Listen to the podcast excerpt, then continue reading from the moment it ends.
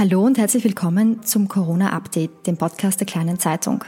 Mein Name ist Sonja Krause, ich bin die Gesundheitsredakteurin der Kleinen Zeitung und ich darf Sie heute zu einer Spezialfolge begrüßen, denn mein Gesprächspartner ist heute nicht wie üblich der Infektionsspezialist Bernhard Haas. Ihm gönnen wir ein freies Wochenende, sondern mein Gesprächspartner ist uns heute aus New York zugeschaltet. Äh, sein Name ist Dr. Florian Kammer und er forscht an der Icahn School of Medicine at Mount Sinai, New York City. Hallo, Herr Dr. Krammer, und vielen Dank, dass Sie sich die Zeit nehmen. Hallo, Grüße und danke für die Einladung. Ähm, ich werde Sie jetzt kurz vorstellen und Sie korrigieren mich einfach, wenn, wenn etwas nicht stimmt. Ähm, Herr Dr. Krammer, Sie sind gebürtiger Steirer, haben an der BOKU in Wien studiert, ähm, sind nun Professor für Mikrobiologie in New York ähm, und haben dort sogar Ihre eigene Forschungsgruppe, das Krammer Lab, und forschen dort an Impfstoffen. Ist das soweit korrekt? Ja, das ist korrekt. Sehr gut. Ähm, Sie sind ja eigentlich auf der Suche nach einem universalen Grippeimpfstoff, ähm, aber ich gehe mal davon aus, dass durch die aktuellen Entwicklungen, äh, dass Sie natürlich auch mit dem Coronavirus beschäftigt sind. Ja, natürlich. Also wir arbeiten ungefähr 90 Prozent an Influenza. Wir arbeiten aber auch an Pumala-Viren zum Beispiel oder Arena-Viren. Und jetzt durch den Ausbruch äh, haben wir natürlich begonnen, an äh, Coronaviren zu arbeiten. Wie genau schaut Ihre Arbeit aus? Was, wie beschäftigen Sie sich damit? Also momentan versuchen wir die Immunantwort, äh, die Menschen eben entwickeln, wenn sie mit dem Virus infiziert werden, zu verstehen. Ähm, zu verstehen, ob äh, es danach eine Immunität gibt. Und äh, wir entwickeln auch äh, sozusagen Werkzeuge, um das zu messen, um herauszufinden, wer infiziert war und äh, zu sehen, ob diese Leute dann geschützt sind. Das heißt, Sie suchen quasi nach Antikörpern äh, im, in Menschen, könnte man das so sagen. Ganz genau, ja. Super. Ähm, wir haben Sie zu uns eingeladen, weil wir natürlich über das Thema Impfstoffforschung ähm, sprechen möchten. Äh, die ganze Welt wartet quasi darauf, dass es einen Impfstoff gegen das neue Coronavirus gibt. Ähm, ich würde aber, bevor wir darauf kommen, vielleicht zuerst gerne mal mit einer Frage beginnen, die jetzt äh, vielleicht viele beschäftigt. Wie hat es denn dieses Virus, dieses äh, SARS-CoV-2-Virus geschafft, mittlerweile ja die halbe Welt lahmzulegen? Ist das besonders gefährlich? Ist das besonders gut übertragbar? Warum warum ist gerade dieses Virus so, so erfolgreich bei seinem äh, Feldzug um die Welt, sage ich jetzt mal? Ich glaube, das größte Problem ist, dass das Virus neu ist. Es ist natürlich sehr infektiös, ähm, was die Ausbreitung erleichtert und die Bekämpfung erschwert. Ähm, es gibt viele ähnliche Viren, die in Menschen zirkulieren und zum Beispiel grippale Infekte hervorrufen, ähm, die vielleicht weniger schwere Erkrankungen hervorrufen. Ähm, aber die sind eben nicht neu. Äh, viele Menschen haben Immunität gegen diese humanen Coronaviren und dadurch kommt es da auch nicht wirklich zu schweren Infektionen oder zu Epidemien oder Pandemien. Äh, die sind einfach da. Und dadurch, dass das Virus jetzt neu ist, ähm, hat niemand Immunität. Also wir haben das mittlerweile auch im Labor bestätigt. Ähm, wirklich niemand hat eine Antikörperantwort gegen dieses Virus. Und das äh, führt dann natürlich dazu, dass ich das ganz, ganz schnell ausbreiten kann. Das heißt, das Virus trifft eigentlich auf perfekte Bedingungen. Es hat äh, mit uns einen, einen Wirt, der, der völlig ungeschützt ist, kann man das so sagen? Ja, das ist leider korrekt. Jetzt habe ich es eh schon gesagt, die ganze Welt wartet darauf, dass ein Impfstoff auf den Markt kommt. Ähm, vielleicht könnten Sie uns einmal ganz prinzipiell als, als Impfstoffforscher erklären, wie läuft denn normalerweise diese Suche oder diese Entwicklung eines Impfstoffs? Was sind denn da so die zentralen Schritte, die es braucht?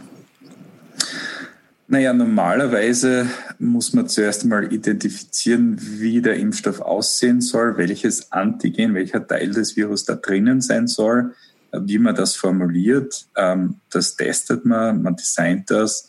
Äh, das ist ein ständiges Vor und Zurück im Labor. Äh, man testet das in, in Tiermodellen und wenn man dann überzeugt ist, dass man was hat, das funktioniert, dann äh, versucht man das in, in äh, einer höheren Qualität herzustellen. Also Impfstoffe müssen äh, in einer bestimmten Qualität hergestellt werden, was sehr kompliziert und teuer ist. Und dann kann man hm, Versuche in, in, äh, in Freiwilligen äh, beginnen. Äh, das, normalerweise startet das mit Phase 1 klinischen Studien. Das sind eine Handvoll Leuten, Leute, die das, äh, den Impfstoff äh, injiziert bekommen. Man schaut sich an, ob das sicher ist und ob man eine Immunantwort kriegt. Wenn das passt, dann geht man in Phase 2. Das sind größere Studien. wo man schon teilweise auch schaut, ob das effektiv ist, das, der Impfstoff. Und dann geht man in Phase 3, das sind Tausende von Menschen, und äh, da schaut man dann wirklich, ob das gut funktioniert und ob das in vielen Menschen sicher ist. Das ist ein Vorgang, der im Normalfall etwa 15 bis 20 Jahre dauert. Natürlich sind wir jetzt in einer Situation, die eine etwas schnellere Vorgehensweise erfordert. Allerdings. ähm, es geht jetzt auch schneller. Also man kann die Sachen abkürzen, man muss aufpassen. Man kann natürlich nicht äh, bei der Sicherheit sparen. Man muss wirklich äh, richtig, äh, wirklich sicherstellen, dass es da keine Nebeneffekte gibt und dass der Impfstoff auch sicher ist. Ähm, also da wird, äh, da wird, da werden keine Abkürzungen genommen. Und dadurch dauert es eben auch 12 bis 18 Monate, bis wir einen Impfstoff haben werden. Aber natürlich hat man das jetzt, äh, diese, diese Zeit, die normalerweise gebraucht wird, eben 15 bis 20 Jahre auf etwa ein Jahr verkürzt. Wie kann denn das gelingen? Sie haben schon gesagt, dass man jetzt bei der Sicherheit natürlich keine Abstriche machen darf, aber jetzt sind ja schon die ersten Testpersonen äh, eingeschlossen worden in diese Phase 1 Studien, wie Sie erklärt haben. Ähm, und wir kennen das Virus ja erst seit Anfang des Jahres. Es klingt für mich jetzt schon so, als würde da schon eine, eine grobe Abkürzung genommen werden, dass es so schnell möglich ist, dass es schon an Menschen getestet wird. Ist das riskant? Ähm ja und nein. Also das ist eine Phase 1 Studie, die begonnen hat in einer Handvoll von Menschen. Und äh, der Impfstoff, der da gerade getestet wird, das ist ein RNA-Impfstoff. Das heißt, äh, man injiziert da Nukleinsäure, ähm, die für einen Teil des Virus ähm, äh, kodiert und äh, die, die ähm, Probanden stellen in ihrem Körper dann wirklich das Antigen des Virus her. Ähm, man hat das so schnell machen können, weil das für andere äh, Impfstoffe schon erprobt wurde und es hat da schon Sicher Sicherheitsdaten gegeben, ähm, eben in, mit, mit Influenza-Impfstoffen, die ähnlich konfiguriert waren, ähm, mit ähm, Zytomegalivirus-Impfstoffen, die ähnlich konfiguriert waren. Man hat die Sicherheitsdaten heranziehen können und hat äh, aufgrund dieser Daten das abschätzen können und sagen können, na ja, wir können mal auf Phase 1 anfangen. Also man hat da nicht wirklich die Sicherheit abgekürzt. Das wird nach wie vor getestet. Was natürlich der Fall ist, ist äh, mit dem, mit dem Coronavirus, ähm, im Normalfall ist das natürlich auch ein Problem, bis man, bis man Geldgeber findet, um das, der, den Impfstoff in der geeigneten Qualität herzustellen und so weiter und so fort. Und das ist in dem Fall nicht wirklich das Problem. Also ähm, ich glaube, Funding und, und Geld für solche Impfstoffe gibt es momentan genug. Ähm, und das ist zwar teuer, das zu machen, aber verglichen mit den Verlusten an den Börsen, äh, die man jetzt sieht, ist das natürlich ein Klacks. Und das Geld wird jetzt investiert, um, um das wirklich äh, schneller, um diese Impfstoffe schneller herzustellen. Ähm, das war jetzt der erste, ähm, die erste klinische Studie, die begonnen hat. Äh, aber es gibt da an die 30, 40 Impfstoffkandidaten von verschiedenen Firmen, und da werden jetzt einige wieder äh, in den nächsten paar Tagen mit klinischen Studien beginnen. Und da wird es viele Lösungen dafür geben. Also ich rechne nicht damit, dass wir einen Impfstoff haben. Ich rechne damit, dass da einige Impfstoffe am Markt sein werden im Endeffekt. Das ist spannend. Ähm, Sie haben jetzt vorher schon auch einen Zeitraum genannt, 12 bis 18 Monate. Also ein Jahr, eineinhalb Jahre. So lange wird es Ihrer Ansicht nach dauern, bis es tatsächlich einen verfügbaren Impfstoff am Markt gibt. Also ich würde nicht damit rechnen, dass es vor 2021 einen Impfstoff gibt. Okay. Ähm, das ist so quasi der Zeithorizont, mit dem wir, mit dem wir arbeiten müssen, auf den wir uns einstellen müssen. Ähm, Vielleicht noch einmal zurück zu ein bisschen zu den, zu den Grundlagen äh, zu beim Thema Impfung. Wenn ich das jetzt in meinen laienhaften Worten ausdrücke, für mich äh, ist eine Impfung, ich habe das immer so verstanden, das ist sowas wie ein Trainingslager für unser Immunsystem. Also es wird quasi mit einem harmlosen Gegner ähm, konfrontiert und kann dort üben, was zu tun ist, wenn das echte Virus kommt. Ähm, ist das auch das, was jetzt passieren soll mit diesem äh, RNA-Impfstoff, der jetzt zum Beispiel gerade getestet wird? Ja, das ist ein sehr guter Vergleich. Das ist genau das. Ähm, dem, mit dem RNA-Impfstoff, äh, da wird in unseren eigenen Zellen äh, dieses Oberflächenprotein des Virus, das nennt sich Spike, ähm, äh, hergestellt. Und das Immunsystem sieht das dann und greift das an. Und da werden äh, B-Zellen rekrutiert, ähm, die dann Antikörper herstellen können. Und sollte es dann zu, wirklich zu einer Virusinfektion kommen, neutralisieren diese Antikörper dann das Virus. Äh, das äh, äh, Target sozusagen, die, die, das Antigen, äh, das da verwendet wird, eben dieses Oberflächenprotein, das Spike-Protein, ist sehr wichtig für das Virus, weil es das verwendet, um an unsere Zellen anzudocken und in unsere Zellen reinzukommen. Und wenn da Antikörper dran binden, dann kann das Virus das nicht machen. Das heißt, die Tür ist verschlossen, könnte man sagen, oder? Im, im Prinzip, ja. Entschuldigung. Ähm, gut, jetzt haben wir schon gehört, dass es eigentlich äh, vor allem die finanziellen Möglichkeiten sind, die es möglich machen, diesen, diesen Prozess von 15 bis 20 Jahren, haben Sie gesagt, jetzt äh, so, so zu ver verkürzen und zu verknappen. Ähm, wenn jetzt sich herausstellen würde, dass dieser Impfstoff ähm, sicher ist oder dass einige dieser Impfstoffe, die jetzt getestet werden, sicher sind, wie würde es denn dann weitergehen? Wann kann man denn wirklich fix sagen, dass er auch wirkt? Ja, also das kann man dann schon relativ schnell sagen. Wie gesagt, da gibt es eine Phase 2 und da kann man dann schon schauen, ob der Impfstoff wirkt, ob Personen, die, äh, die geimpft wurden, sich weiterhin infizieren. Und dann gibt es normalerweise eben eine Phase 3. Also ich schätze mal, dass das äh, bis in den Ende Spätherbst zumindest für einige Impfstoffe abgeschlossen, abgeschlossen äh, wird. Ähm, und es ist ja jetzt auch nicht wirklich ein Problem, das zu testen, weil es natürlich viele Fälle gibt. Ähm, das dauert einige Zeit und es ist ja nicht nur die Frage, ob das effektiv ist, ähm, auch wenn der Impfstoff dann effektiv ist und zugelassen wird, äh, besteht nur immer die Frage, wie viel davon kann man herstellen, mhm. wer bekommt den Impfstoff, ähm, welche Länder werden da priorisiert, ähm, werden da, wird da die ganze Population geimpft oder impfen wir zuerst alte Leute, die eben das höchste Risiko haben. Mhm. Also stellen sich schon sehr viele Fragen, ähm, auch wenn es einen Impfstoff gibt. Das klingt auch nach, äh, nach ethischen Fragen, wie Sie sagen. Also welches Land bekommt es quasi zuerst oder welche Altersgruppe? Ähm, sind Sie denn zuversichtlich, dass, dass es da eine globale Lösung geben wird, wo man sagt, da steht die ganze Welt zusammen und, und versucht da wirklich eine, eine, eine ethisch-moralische Lösung zu finden? Naja, da bin ich eben froh darüber, dass es so viele Kandidaten gibt und dass so viele Firmen äh, angefangen haben, an dem zu arbeiten. Und da findet man wirklich äh, einen, eine ziemliche geografische Ausbreitung dieser Firmen. Also da sind chinesische Firmen dabei, da sind indische Firmen dabei, da sind europäische Firmen dabei, äh, da sind amerikanische Firmen dabei. Und dadurch, dass das geografisch verteilt ist, ähm, kann, man da, kann man da schon annehmen, dass, dass es da zu einer guten Aufteilung kommt. Man muss da auch dazu sagen, dass viele dieser, dieser Impfstoffkandidaten äh, unterstützt werden von äh, internationalen Konsortia, ähm, CEPI zum Beispiel oder der Gates Foundation mhm. und die natürlich auch Statuten haben, die sagen, dass das dann verteilt werden muss und dass das dann nicht nur an ein Land geliefert werden kann. Also diese Verträge sind vorher festgelegt und wenn Firmen Geld von diesen, äh, von diesen Konsortia bekommen, dann muss da garantiert werden, dass da im Prinzip äh, jedes Land davon profitiert. Jetzt haben Sie aber auch das Thema Produktion schon angesprochen. Wenn das wirklich ein Impfstoff ist, den die ganze Welt braucht, dann braucht es ja auch äh, gigantische Produktionskapazitäten. Ist dann wahrscheinlich wirklich nur zu schaffen, wenn es sehr viele Produktionsstätten auch gibt oder vielleicht auch verschiedene Firmen, die das dann herstellen, nehme ich mal an. Ja, das ist richtig. Also ich kann mir nicht vorstellen, dass eine Firma da den Bedarf decken kann. Gut, ähm, vielleicht nur, dass Sie mir so eine ungefähre Vorstellung haben, weil Sie gemeint haben, das wird dann an tausend Menschen getestet. Von, von Phase 1 bis Phase 3, wie viele Menschen werden dann normalerweise in so einen Impfstoff-Trial, also in so eine, in so eine Studienphase eingeschlossen? Wie, an wie vielen Testpersonen muss das dann getestet werden? Also das sind, es kann von einigen tausend bis zu ähm, manchmal sogar hunderttausenden gehen.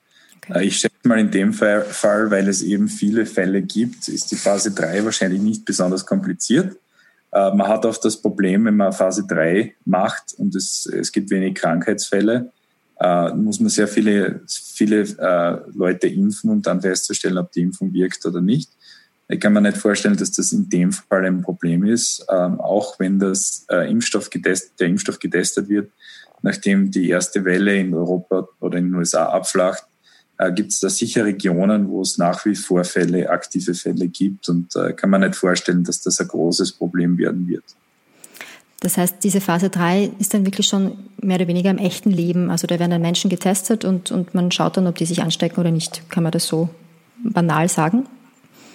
Genau, das kann man so banal sagen. Also im Normalfall gibt es da eine Gruppe, die eben den Impfstoff nicht bekommt. Äh, die nennt sich Placebo-Gruppe.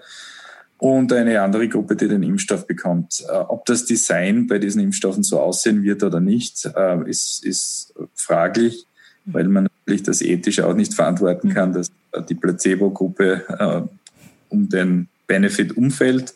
Kann sein, dass die dann später geimpft werden oder dass die medikamentös behandelt werden. Aber ähm, ja, im Normalfall gibt es da eben zwei Gruppen und man schaut, ob in der, in der geimpften Gruppe zu einer Reduktion von Fällen kommt. Ähm, und das heißt, ähm, für die, für die Placebo-Gruppe, ähm, die braucht es dann natürlich, um zu sehen, ob es wirklich eine Wirkung gibt. Ne? Also nur, dass man versteht, warum es braucht, warum braucht es quasi eine Placebo-Gruppe. Es muss quasi verglichen werden unter den gleichen Umständen, ob die Impfung tatsächlich wirkt. Kann man das so sagen? Genau, man muss es vergleichen können. Genau. Ähm, Sie haben jetzt vor kurzem, ähm, eigentlich gestern erst, glaube ich, äh, zu unserer Zeit zumindest gestern, äh, ist eine, eine Analyse von Ihnen erschienen, äh, wo Sie eben auch erklärt haben, warum Sie glauben, dass es zumindest noch 12 bis 18 Monate dauern wird, bis, bis dieser Impfstoff erscheint, äh, auf den Markt kommt. Und da haben Sie eben auch dargelegt, dass noch gar nicht so, dass noch gar nicht so klar ist, wie lange die Immunität denn eigentlich halten wird von diesem Impfstoff. Vielleicht können Sie das noch ein bisschen erklären. Warum könnte es sein, dass das vielleicht, also könnte es sein wie bei der Grippe, dass man sich jedes Jahr neu impfen muss oder was, was steckt da dahinter? Ja, das ist so eine, das ist eine gute Frage. Also es gibt einige Impfstoffe, virale Impfstoffe wie Hepatitis A, die eine sehr, sehr lange Wirkung haben. Es gibt dann andere Impfstoffe wie Influenza, wo diese Wirkung eben nach einiger Zeit nachlässt. Bei Influenza gibt es einige Gründe dafür. Einer der Gründe ist, dass sich das Virus eben ständig verändert. Ähm, man weiß von humanen Coronaviren, dass man zwar für einige Zeit Immunität hat, aber sich dann nach Jahren wieder mit dem gleichen Virus infizieren kann. Und deswegen stellt sich jetzt die Frage, wenn man da einen Impfstoff entwickelt, äh, wird, das, äh, wird der Impfstoff äh, eine Langzeitwirkung hervorrufen? Also wird das über Jahrzehnte und vielleicht lebenslang äh, zum Schutz führen oder muss man da wieder impfen nach ein paar Jahren? Das wäre jetzt kein großes Problem. Ähm, in Österreich wird man zum Beispiel Zecken geimpft. Man impft natürlich nicht die Zecken, glaube ich, aber ähm, jedenfalls ist dieser FSME-Impfstoff, der in Österreich verwendet wird, der muss ja auch immer wieder verwendet werden. Also das sind längere Intervalle, aber man muss immer wieder geimpft werden. Und es kann sein, dass das im Endeffekt dann so ein Impfstoff wird. Wir können aber auch Glück haben und es ist sowas wie Hepatitis, wo man dann wirklich zwei oder dreimal eine Impfung kriegt und dann war es das lebenslang. Also das muss man sich anschauen, das ist jetzt schwer vorherzusagen. Ähm, Im Normalfall, ich würde sagen, das Virus ändert sich nicht so stark wie jetzt Influenza-Viren. Ähm, wenn man sich die humanen Coronaviren anschaut, die momentan in Menschen zirkulieren, die ändern sich auch nicht besonders stark. Also ich glaube eher weniger, dass das ein Problem äh, mit sich bringen wird. Ähm, jetzt haben Sie schon das Thema Veränderung angesprochen. Das ist ja auch immer so ein, ein Wort, das durch die Medien geistert. Ähm, das Virus könnte mutieren. Ähm, jetzt haben Sie eh schon gesagt, man, man weiß von anderen Coronaviren, wenn ich das jetzt richtig im Kopf habe, andere Coronaviren heißt, das sind so Erkältungsviren, die Erkältungskrankheiten genau. bei uns auslösen, genau, dass die relativ stabil sind und sich nicht so oft verändern. Weiß man da jetzt für das, dieses neue SARS-CoV-2 ähm, auch schon was? Also, dass, dass es so stabil bleiben wird, wie, wie es jetzt aussieht? Also es ist anzunehmen, dass sich da nicht sehr viel ändert. Äh, der Grund, warum ich das sage, ist, äh, Coronaviren mutieren normalerweise weniger als andere RNA-Viren. Jedes RNA-Virus mutiert. Also man wird Mutationen auch bei Coronaviren sehen. Ähm, das heißt aber jetzt nicht, dass das Virus tödlicher wird oder sich schneller ausbreitet. Äh, das heißt einfach, dass sich das Virus verändert und das ist ein ganz natürlicher Prozess. Coronaviren verändern sich normalerweise langsamer als andere RNA-Viren. Äh, das kann vorkommen, äh, das muss aber nicht wirklich zum Problem führen. Und es ist ja nicht so, dass das Virus schlecht an Menschen adaptiert wäre. Wir sehen ja, dass sich das sehr gut ausbreitet. Ähm, und das Virus hat dadurch auch keinen Evolution, Evolution, evolutionsbiologischen Druck um sich zu verändern. Das ist jetzt anders, wenn man zum Beispiel eine Vogelgrippe anschaut. Vogelgrippeviren, die halt Menschen auch schwere Erkrankungen verursachen können, können sich nicht von Mensch zu Mensch ausbreiten. Und ähm, da ist es schon so, dass es zu Mutationen kommen kann, die dann dazu führen, dass sich das schneller ausbreitet. Äh, und ich glaube, daher kommt auch die Angst äh, der Bevölkerung, wenn man hört Mutation. Mhm. Äh, kommt in, in vielen, äh, in vielen ähm, Prinzip Filmen vor, mhm. wo es Ausbrüche geht, dass da halt eine Mutation entsteht und das wird dann viel gefährlicher. Es kommt aber auch teilweise von den Influenza. Man darf das aber nicht wirklich so ernst nehmen. Also ich sehe das nicht jetzt als große Gefahr. Gut, das heißt, das ist eine Sorge, die wir jetzt einmal vergessen können unter den ganzen, die es momentan gibt. Mutieren äh, wird es wohl äh, nicht wirklich. Das heißt, es ist schon so gut an uns angepasst, dass es eigentlich gar nicht, gar nicht mehr besser werden muss, weil offensichtlich verbreitet sich ja schon sehr erfolgreich, dieses Virus. Ja, also mutieren kann es schon, aber das, äh, wahrscheinlich wird das ohne Konsequenzen sein. Genau, Entschuldigung, genau. Ähm, Jetzt ist ja auch die Frage, wenn Sie jetzt sagen, es dauert 12 bis 18 Monate, bis es einen Impfstoff geben wird, heißt es denn jetzt für uns, also in Österreich, Sie verfolgen das ja natürlich, in Österreich sind ja die Maßnahmen schon sehr streng. Ähm, seit einer Woche leben wir jetzt ähm, damit, dass wir äh, soziale Kontakte vermeiden sollten, zu Hause bleiben sollten. Ich glaube, in New York wurde gerade erst heute ähm, eine, Ausgangs-, eine Ausgangssperre verhängt. Habe ich das jetzt richtig, richtig gelesen? Ja, das ist also eher so wie in, wie in Österreich ein bisschen weniger streng. Also okay. ähm, alte Leute sollen zu Hause bleiben, nicht essentielle ähm, äh, Geschäfte dürfen nicht mehr aufmachen. Okay. Man kann aber nach wie vor in den Park gehen und rausgehen und spazieren gehen oder laufen. Aber man soll Abstand von Leuten halten. Also es ist, die Maßnahmen da sind auch nicht schlecht und sie sind aber nicht so restriktiv wie in Österreich. Mhm. Es wäre vielleicht besser, wenn sie genauso restriktiv wären wie in Österreich, aber den Weg hat man hier halt noch nicht gewählt. Aber das, da höre ich jetzt raus, dass Sie eigentlich das sehr gut finden, was in Österreich gerade passiert ähm, mit, den, mit den relativ strengen Maßnahmen. Ja, ich bin hochzufrieden mit den Maßnahmen, die die Regierung da gesetzt hat. Äh, die hätten es vielleicht ein äh, paar Tage früher machen können oder vielleicht eine Woche früher. Das hätte mehr Effekt gehabt. Aber äh, ich glaube, was jetzt unternommen wird, ist gut. Österreich hat eine hohe Kapazität an Spitalsbetten und an, ähm, an ähm, ICU-Betten, also an, mhm. an Intensivstationbetten. Und es wird jetzt auch, werden jetzt auch Sachen unternommen, um das, äh, die Kapazität zu erhöhen. Also ich bin sehr zufrieden mit den Maßnahmen. Ich hoffe, die Bevölkerung hält sich dran. Schaut gut aus. Zumindest für den Großteil schaut es gut aus.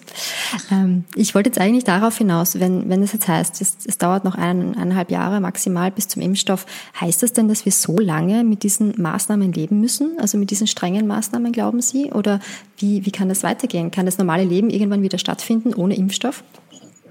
Also da habe ich ein ganz klares Jein drauf. Ähm, die Wahrheit ist, wir wissen nicht genau, wie wir damit umgehen sollen, aber das ist, es wird ein Learning by Doing. Was jetzt einmal wichtig war, waren, das war, dass man wirklich dass zu, einem, zu einem Lockdown gekommen ist, dass man verhindert, dass sich das Virus jetzt explosionsartig weiter aus, ausbreitet. Viele Leute können sich nicht vorstellen, was eine exponentielle Wachstumskurve ist, aber Viren machen das. Und das heißt, das ist dann ab einem gewissen Zeitpunkt kaum mehr aufzuhalten.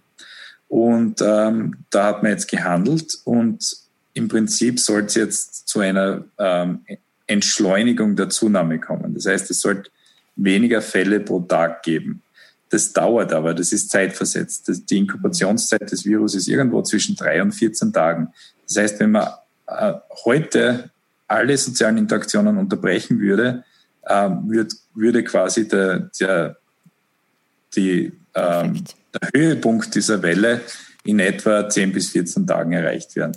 Und das wird man in Österreich vermutlich auch sehen, dass in, in vielleicht äh, einer, einer bis zwei Wochen es zu weniger Neuinfektionen pro Tag kommen wird. Das nehme ich mal an. Ähm, mit Todesfällen, das ist dann, dann ungefähr zwei bis drei Wochen verzögert, weil es natürlich lang dauert, bis man an der Krankheit stirbt. Ähm, was dann passiert, ist eben die Frage, und das ist sehr interessant, man kann sich das jetzt in China live anschauen. Äh, in China ist genau das passiert. Da gab es einen Lockdown. Die Fälle sind unter, im Prinzip in Griff bekommen. Die haben das in den Griff bekommen. Die wollen aber jetzt zum normalen Leben zurückkehren, abschauen, wie man das macht. Und das ist noch nicht wirklich äh, klar, äh, wie das in Österreich passieren wird. Ähm, und es kann dann sein, dass es ähm, eben wieder ein wenig zur Normalität zurückkommt. Ähm, es kann dann aber sein, dass es wieder ein paar Ausbrüche, lokale Ausbrüche gibt. und dass das dann dort wieder restriktiver wird. Ähm, was natürlich auch der Fall ist, es gibt viele Infektionen, die leicht waren und Infektionen, die vielleicht gar keine Symptome hervorgerufen hat. Man kann das jetzt mit äh, serologischen Tests rausfinden. Also wir haben da gerade einen Test publiziert. Äh, in den Niederlanden ist da gerade ein Test entwickelt worden. Also man kann dann testen, wer schon immun ist. Mhm. Die Leute können sowieso zum normalen Leben zurück, zurückkehren. Die, die werden wahrscheinlich nicht wieder infiziert werden. Und man kann das dann langsam machen. Man muss halt aufpassen wenn Österreich das wirklich gut in den Griff kriegt und umliegende Nachbarländer nicht, mhm. dann kann man halt nicht einfach die Grenzen aufmachen. Äh, was aber natürlich in, in, in nächster Zeit passieren muss, man muss die Kapazität erhöhen, was Tests betrifft und die Kapazität erhöhen, inwieweit man neue Fälle, wenn sie auftauchen, äh, nachverfolgen kann, schauen, wo die herkommen und dann die ganzen Kontakte auch unter Quarantäne setzt. Also die Kapazität braucht's und das ist genau der Weg, den jetzt zum Beispiel Südkorea nimmt. Die haben nie wirklich einen Lockdown gehabt, aber die haben halt ganz viel getestet. Ähm, die haben äh, rausgefunden, wer wen äh, angesteckt hat. Ähm, und die haben dann im Prinzip alle Kontakte unter Quarantäne gestellt. Und mit der Strategie haben sie es eben geschafft, einen relativ großen Ausbruch unter Kontrolle zu bringen. Und äh, im Prinzip sind die jetzt auf einen ungefähr 100 bis 200 Fälle pro, äh, pro Tag unten. Und das ist äh, eine Anzahl von Fällen, die kontrollierbar ist und die das südkoreanische Gesundheitssystem aushält. Und äh, ich hoffe, dass die das weiter so kontrollieren können. Und das ist vielleicht auch ein Modell, äh, das dann in Europa zur Anwendung kommt, bis es eben einen, einen Impfstoff gibt und bis man das wirklich komplett unter Kontrolle bringen kann. Aber das heißt jetzt für mich, wir können uns vor der Vorstellung verabschieden, dass es in ein paar Wochen heißt, okay, überstanden, jetzt wieder zurück zur, zum normalen Alltag. Das, das wird nicht so, nicht so schnell passieren können. Nein, also wir müssen uns darauf einstellen, dass das eine Geschichte ist, die monatelang dauern wird. Ich glaube nicht, dass man nach Ostern einfach wieder zur Normalität zurückkehren kann. Kein Osterwunder. Schade. Nein, leider. Also das kann ich mir kaum vorstellen. Äh, ich nehme schon an, dass es äh, vor allem, wenn es dann zu, äh, zu einer Abnahme der Krankheitsfälle kommt, wieder Richtung Normalität geht. Aber ich glaube nicht, dass wir wirklich zum normalen Leben zurückkehren können innerhalb von Wochen. Das kann ich mir nicht vorstellen. Okay. Jetzt haben Sie das Thema Tests angesprochen, das wird in Österreich auch gerade heiß diskutiert. Ähm, warum ist es denn so wichtig, ähm, viele Menschen zu testen? Geht es da darum zu sehen, ähm, wer schon immun ist oder geht es darum zu sehen, die zu schützen, die noch nicht immun sind? Oder warum ist es wichtig, das zu wissen? Es ist sehr wichtig zu wissen, wie viele Leute infiziert sind. Man muss, wenn man, die, wenn man das nicht weiß, hat man die Situation nicht unter Kontrolle. Mhm. Und es ist eben genau das, was in vielen Ländern passiert ist. In, in, Italien ist das Virus unter dem Radar geflogen.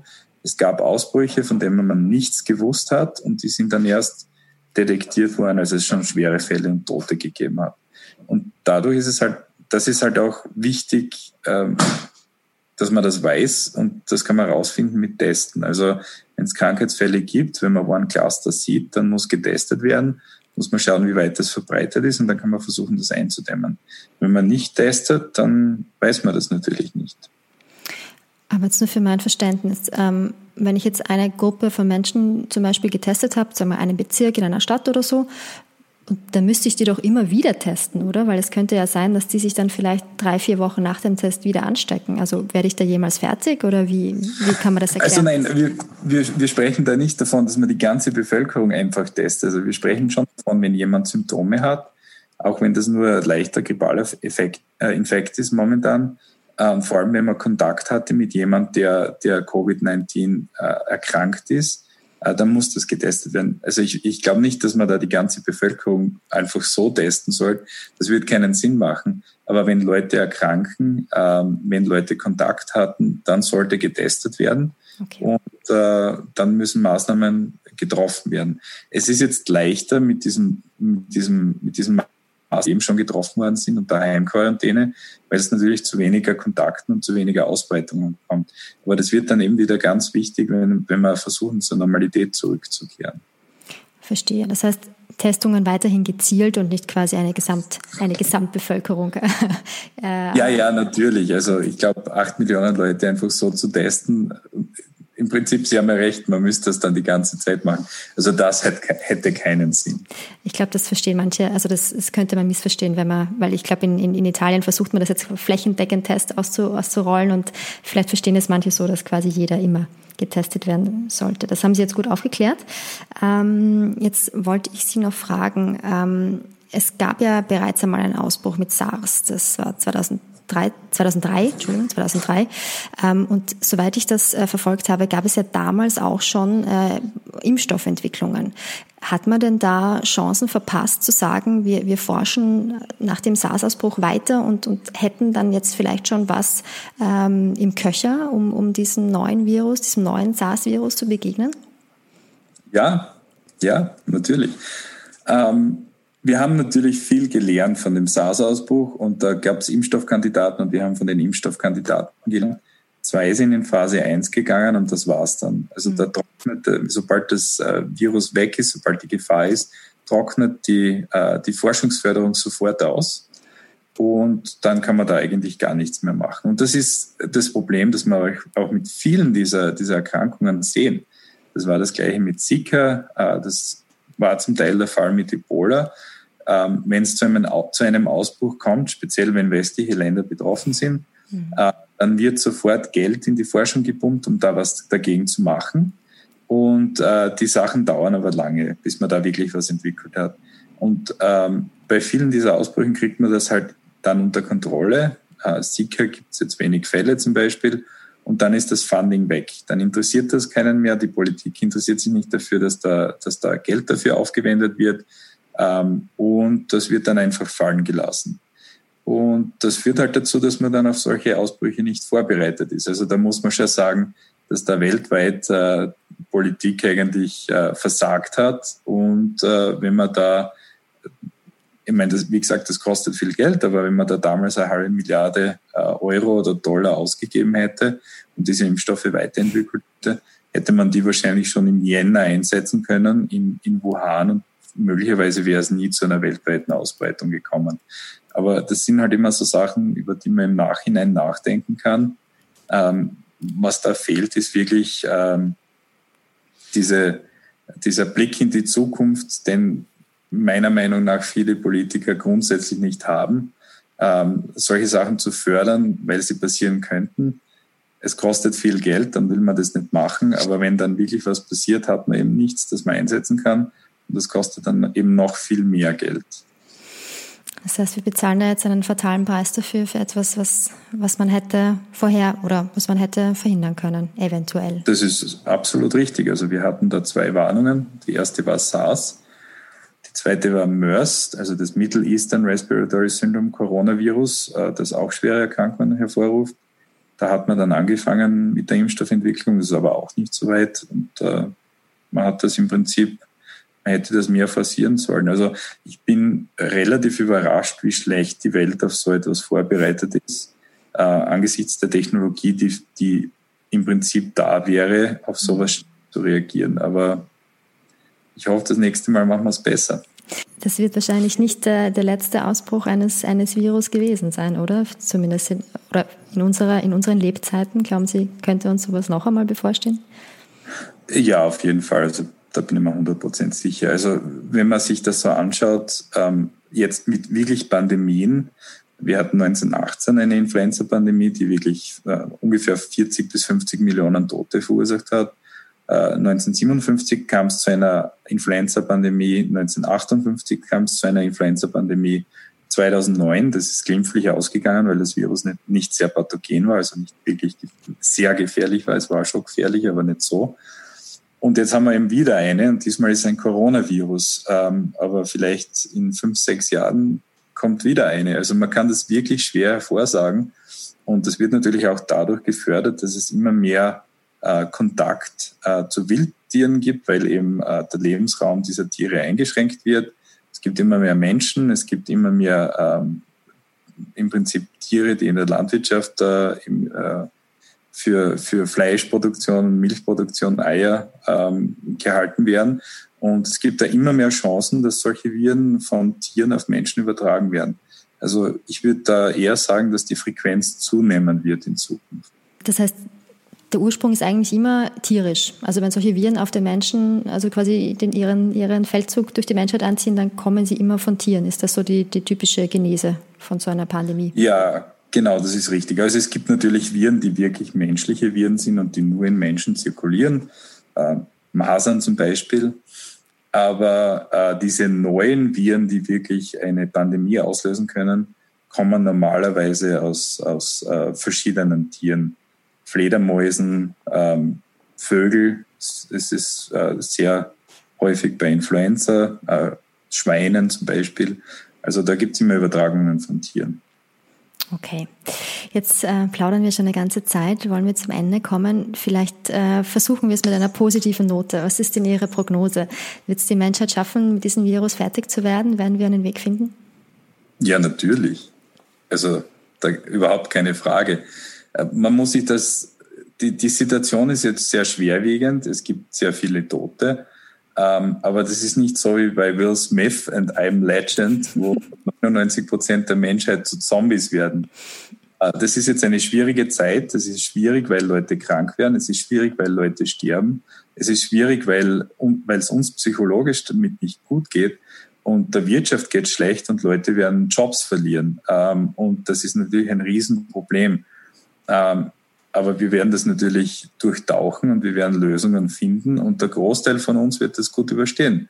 Also man darf da nicht zu sehr schwarz malen. Man muss sich aber bewusst sein, dass wir jetzt reagieren müssen und dass es da eben Einschnitte ins tägliche Leben gibt, um eben äh, Leute, die wirklich äh, in Risikogruppen sind, zu schützen.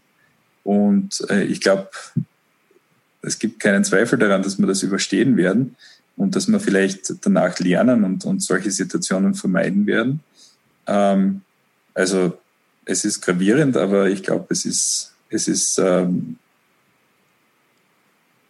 wir werden das in Zukunft besser machen. Super, dann haben wir noch einen positiven Schlusspunkt gefunden. Herr Dr. Krammer, vielen Dank für Ihre Zeit und das spannende Gespräch. Ähm, beste Grüße nach New York City. Ich hoffe, Sie haben noch einen schönen Tag vor sich. Bei uns ist es ja schon Abend. Ähm, den Zuhörern da draußen vielen Dank fürs Zuhören bei dieser Spezialfolge. Ich hoffe, es war für Sie genauso interessant wie für mich. Ähm, wir hören uns dann am Montag wieder mit einer herkömmlichen Folge, so wie Sie sie schon kennen. Vielen Dank und bleiben Sie gesund.